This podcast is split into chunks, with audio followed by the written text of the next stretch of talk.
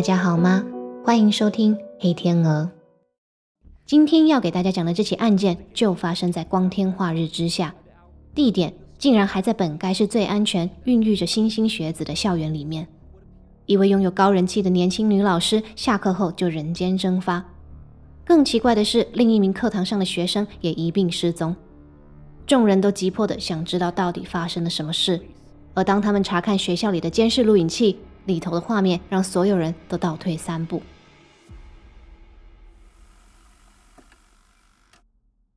案件发生的地点为美国马萨诸塞州东北方的丹佛斯。案发当年，该城镇约有两万六千多人口。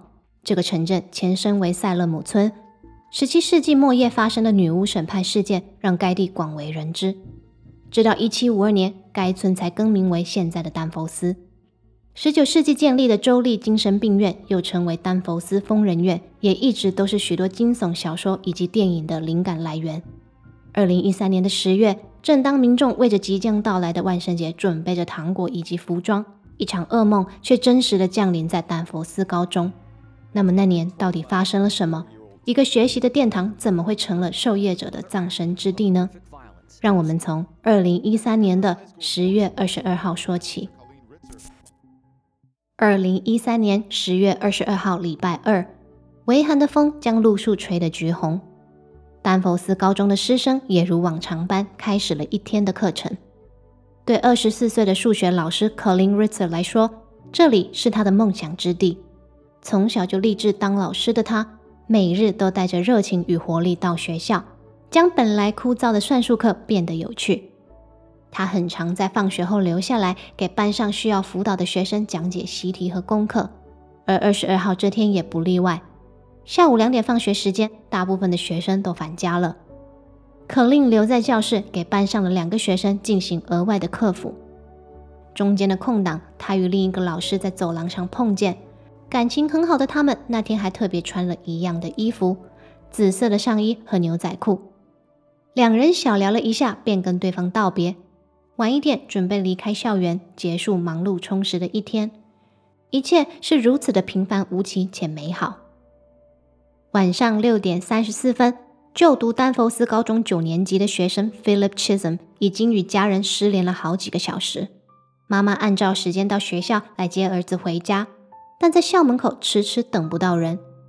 打手机没人接以外，儿子的教练也表示 Philip 没有出席下午的足球练习。焦急万分的他立刻就向当地的警局报案，请人员协寻十四岁的儿子。接到通报的校方也于晚上九点发出了 email，将该男同学失踪一事通知全体师生。然而，几乎在同一时间，校长也接到数学老师可令失踪的消息。与父母亲同住的他，照理在下课后就会立刻回家，但好几个小时过去，家里人都联络不上。克林的爸爸稍早已经先到学校找过，停车场里女儿的车子还在，但人却不见踪影。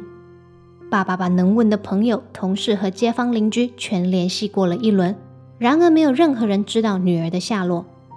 晚间十一点二十分，克林的家人正式向警局报案。这同一天，在同一个学校有两名人员同时失踪的情况实在太不寻常。警方决定召集校方配合，在校园以及周边范围展开搜索。另一人马则轮番调阅学校建筑内外高达一百多台的监视录影器。十月二十三号午夜十二点三十分，临近城镇的警员们在公路车道边注意到一个独自行走的男孩。基于安全因素，他们上前询问他怎么大半夜的还在路上游荡。经过查证，这名少年正是数个小时前被通报失踪的高中生 Philip Chisholm。警员立即将他带回丹佛斯警局与妈妈相见。寻获失踪者本来是好事一件。但是警方却感到更加的忐忑，因为他们在男孩的背包里找到沾有棕红色污渍的美工刀、滑雪面罩、一件女用内裤和写着数学老师名字 Colin Ritzer 的信用卡和驾照。警员们问他这些证件和私人衣物哪来的，男孩回答是路上捡到的。警员接着再问他美工刀和身上的血迹怎么回事，他回答是一个女生的，而且说。那个女生在树林里，谁也帮不了她。此时众人皆已察觉事态严重，迫切的想要从这个男孩身上获取更多的资讯，但他心不在焉，回答问题有一句没一句。法律规定，十四岁的 Philip 需要监护人的陪同才能与警探们进行审讯。但当被问到更多有关女孩的事和她身上的血迹怎么沾上的，Philip 却要求妈妈离席。他希望能跟警探单独谈话。随后，他用纸笔画出那位女生的所在地，还有他如何攻击对方的示意图。而就在几个小时后，执行搜索的警力有了发现。凌晨三点左右。警方在学校后方的树林中找到了数学老师克林，他衣不附体，被埋在树叶底下，肉眼可见颈部有伤，遗体被以含有暗示意味的方式摆放，双腿之间还插着九十公分长的树枝。距离现场约十八公尺处有一个空的大垃圾桶倾倒，警探们也注意到地上躺着一张纸条，上面写着：“我恨你们全部。”当所有人都纳闷着凶手到底是谁，学校监视器的画面将要揭露一个让众人都难以接受的真相。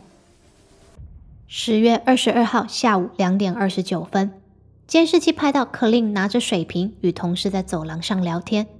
他们问候彼此的课堂是否顺利。克林告诉对方，今天有两个孩子功课需要帮忙，其中一位是班上的转学生，同时也是足球校队一员的 Philip Chisholm。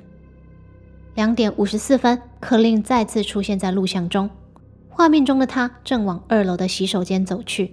下一秒，Philip 从教室走出，左右观望了一下，并从口袋里拿出手套，跟在老师的后面进了同一个洗手间。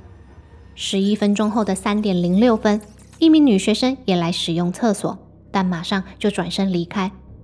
该名女同学后来表示，当时她看到里面有人光着屁股，衣物散落在地上。他以为撞见了谁更衣，怕会尴尬，所以才赶快走掉。三点零七分，Philip 戴上外套的帽子走出洗手间。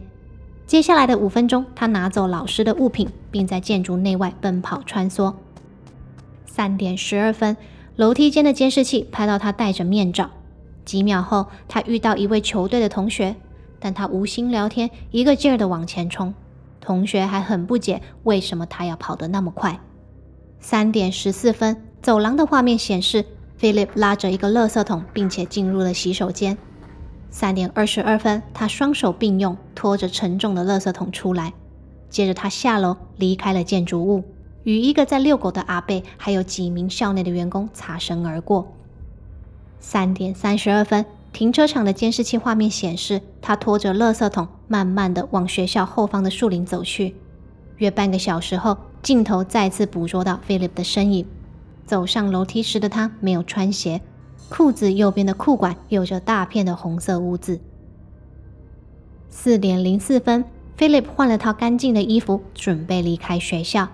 途中，他再次被同学遇上，简单的对话一下之后，他便前往距离丹佛斯高中车程约十分钟的戏院看电影。下午六点左右，Philip 使用老师的信用卡到温蒂汉堡用餐。吃饱喝足的他，还去卖场摸走了一把刀。接着，他就在街上游荡，浑然不觉自己的妈妈已经担心的申报他失踪。直到午夜十二点多，他被隔壁镇上的警员拦查，并被带回警局审问。人赃俱获，加上监视器清晰的记录了一切的犯行，Philip Chisholm 毫无悬念，立刻被以谋杀罪罪名起诉。接下来的两天，丹佛斯高中关闭了整个校区。让警方和监视人员做完整的取证和搜查。法医表示，受害者可令生前曾被侵犯、殴打，并遭利器攻击多达十六次。遗体被发现时的状态更显示犯人使用树枝进一步的做出不可描述的事情。难以想象这样残忍的手段竟是出于一个年仅十四岁的男孩之手。全体师生和受害者家属都痛彻心扉，他们既悲伤又愤怒。无法理解为什么一个安静内敛的转学生会选择谋害跟他无冤无仇的老师。无奈凶嫌并没有为自己的行为给出解释，甚至在接下来的法庭上打无罪抗辩，这让整个丹佛斯镇陷入深深的痛苦。受害者家属承受的折磨更是难以言喻。此案的审判一波三折。二零一四年的六月。Philip 在关护机构候审期间，又以削尖的铅笔攻击一名女性职员。幸好有人及时赶到阻止，该名职员才保住了一命。因为这个事件，Philip 再次被以谋杀未遂罪名起诉，并需要到医院接受精神评估。法院必须确保他有受审的行为能力。二零一五年十一月，针对 Colin Ritzer 一案的庭审终于开始。辩方强力主张被告 Philip 精神失常，没有辨别对与错的能力。律师也进一步提出，被告父母亲婚姻恶性终结。在过去的六年间，他们光是搬家就搬了八次。这些创伤和环境压力的叠加，让被告处于崩溃边缘。而案发的那一天，老师可令在课后辅导时提起了被告的故乡田纳西州，就是那一个关键字，成为压倒骆驼的最后一根稻草。辩方表示，是受害者无意识的点燃了导火线，造成被告情绪失控，进而引发悲剧发生。但控方以物证以及监视器画面驳斥。Philip 的行为并非临时起意。他抵达学校的那一天，背包里就已经放了手套、面罩和一套干净的换洗衣物，代表他的准备周全，而且经过沙盘推演。他犯案时还戴上帽子和面罩遮掩自己的样貌，显示他清楚知道他的行为是错误的，才害怕被别人发现。二零一五年十二月十五号，陪审团宣判十六岁的 Philip Chisholm 谋杀罪罪名成立。隔年的二月二十六号。法官判处他无期徒刑，外加两个四十年有期徒刑，可以假释，但所有的刑期必须分开执行。法官表示，此量刑是依据马赛诸塞州最高法院的规定，必须给予未成年犯假释的可能。这样判刑的结果，即使不尽人意，却也是他能给的最高刑期了。这也意味着 Philip 在服刑期满四十年后，每五年就能再申请假释一次。这个结果让控辩双方的家属都在法庭里流下了悲伤的眼泪。Philip 的妈妈难以接受自己年少的儿子要在接近半百的岁数才有出狱的可能，而可琳的家属更无法接受自己的亲人残忍被害，而肇事者却在中年以后就有机会回到社会重新做人。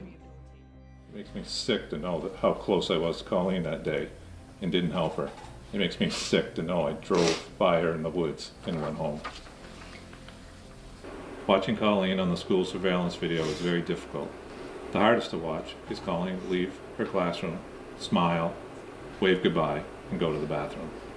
You could tell she had no idea anything was wrong. I just wanted to tell her on the video to stop and go back. Don't go into the bathroom. Colleen's life was brutally taken from her with no choice. She will never get a second chance for her life. Neither should her killer. I was not able to protect Colleen that day, but I will make sure her killer is punished. You must imprison this killer for the rest of his life. He must never be free to hurt anyone again. 可令的追思会有上千人从各地前来致意，众人悲痛着他的遭遇，愤恨着邪恶的猖狂。 但可林的亲友更希望世人能够记住他的热情与善良。可林的家人以他之名成立的基金会，为想成为老师的学生们提供奖学金。从2014年至今，已帮助了近百位学子成为教育者。这些信坛的心血将会持续的把可林的精神传递下去。基金会每年也在可林的家乡安多福举办纪念路跑，鼓励提醒人民行善。珍惜、感激生活中的美好。柯林的其中一位学生为他制作了一部记录短片，叫《Love Colleen》。内容除了介绍柯林的生平，也提到他们最希望的是知道他故事的人们能够记得他是如何美好的存在过，而不是他怎么离开。这个影片在 YouTube 上也有发行，我把链接们都放在资讯栏里，大家如果有兴趣的话，再点击收看。今天的节目到这边就结束了。如果你有什么想法，也欢迎在频道的下方留言，跟大家一起讨论。我们下期节目见，拜拜。